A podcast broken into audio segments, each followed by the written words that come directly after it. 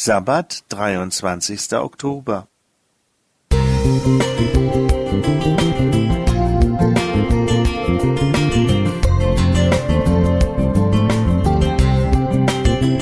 Ein kleiner Lichtblick für den Tag.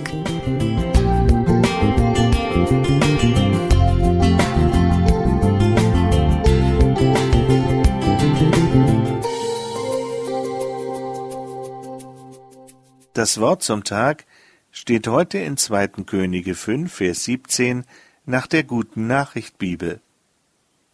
Wenn du schon mein Geschenk nicht annimmst, dann lass mich wenigstens so viel Erde von hier mitnehmen, wie zwei Maultiere tragen können. Denn ich will in Zukunft keinem anderen Gott mehr Brand- oder Mahlopfer darbringen, nur noch dem Herrn. Geschenke erfreuen das Herz, so lautet ein Slogan. Bei Geschenken, die herzliche Verbundenheit oder Dankbarkeit ausdrücken, ist das besonders spürbar. Solche Geschenke abzulehnen wäre unhöflich. Doch in den obigen Versen wird genau davon gesprochen. Naaman war ein angesehener Heerführer des syrischen Königs Ben-Hadad. Er litt jedoch unter einer schmerzhaften Hautkrankheit, die man damals als Aussatz bezeichnete. Keiner der syrischen Ärzte konnte ihm helfen.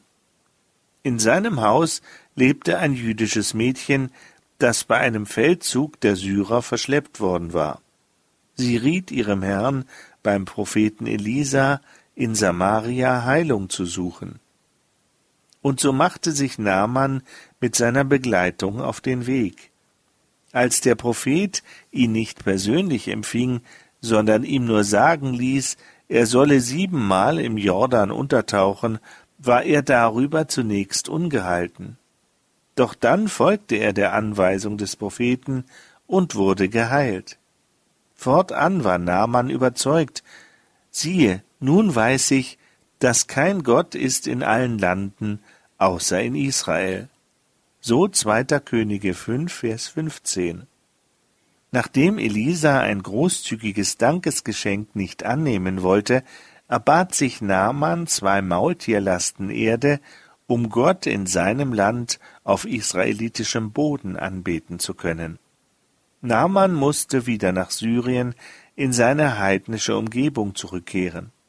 Die israelitische Erde sollte für ihn ein sichtbares Zeichen für die Güte Gottes sein, dem er fortan dienen wollte. Gleichzeitig bat Naaman Elisa um Verständnis, dass er als Feldherr genötigt sei, seinen König in den syrischen Tempel zu begleiten. Doch anbeten wollte er allein den lebendigen Gott.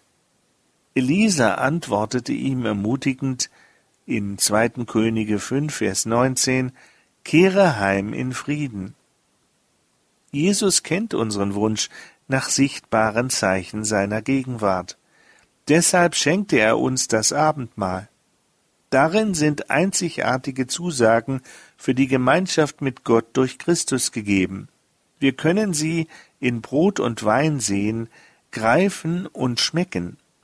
Sie sollen immer wieder neu bestätigen, Jesus wird, bis er wiederkommt, mit denen sein, die sich zu ihm bekennen und ihm nachfolgen. Manfred Böttcher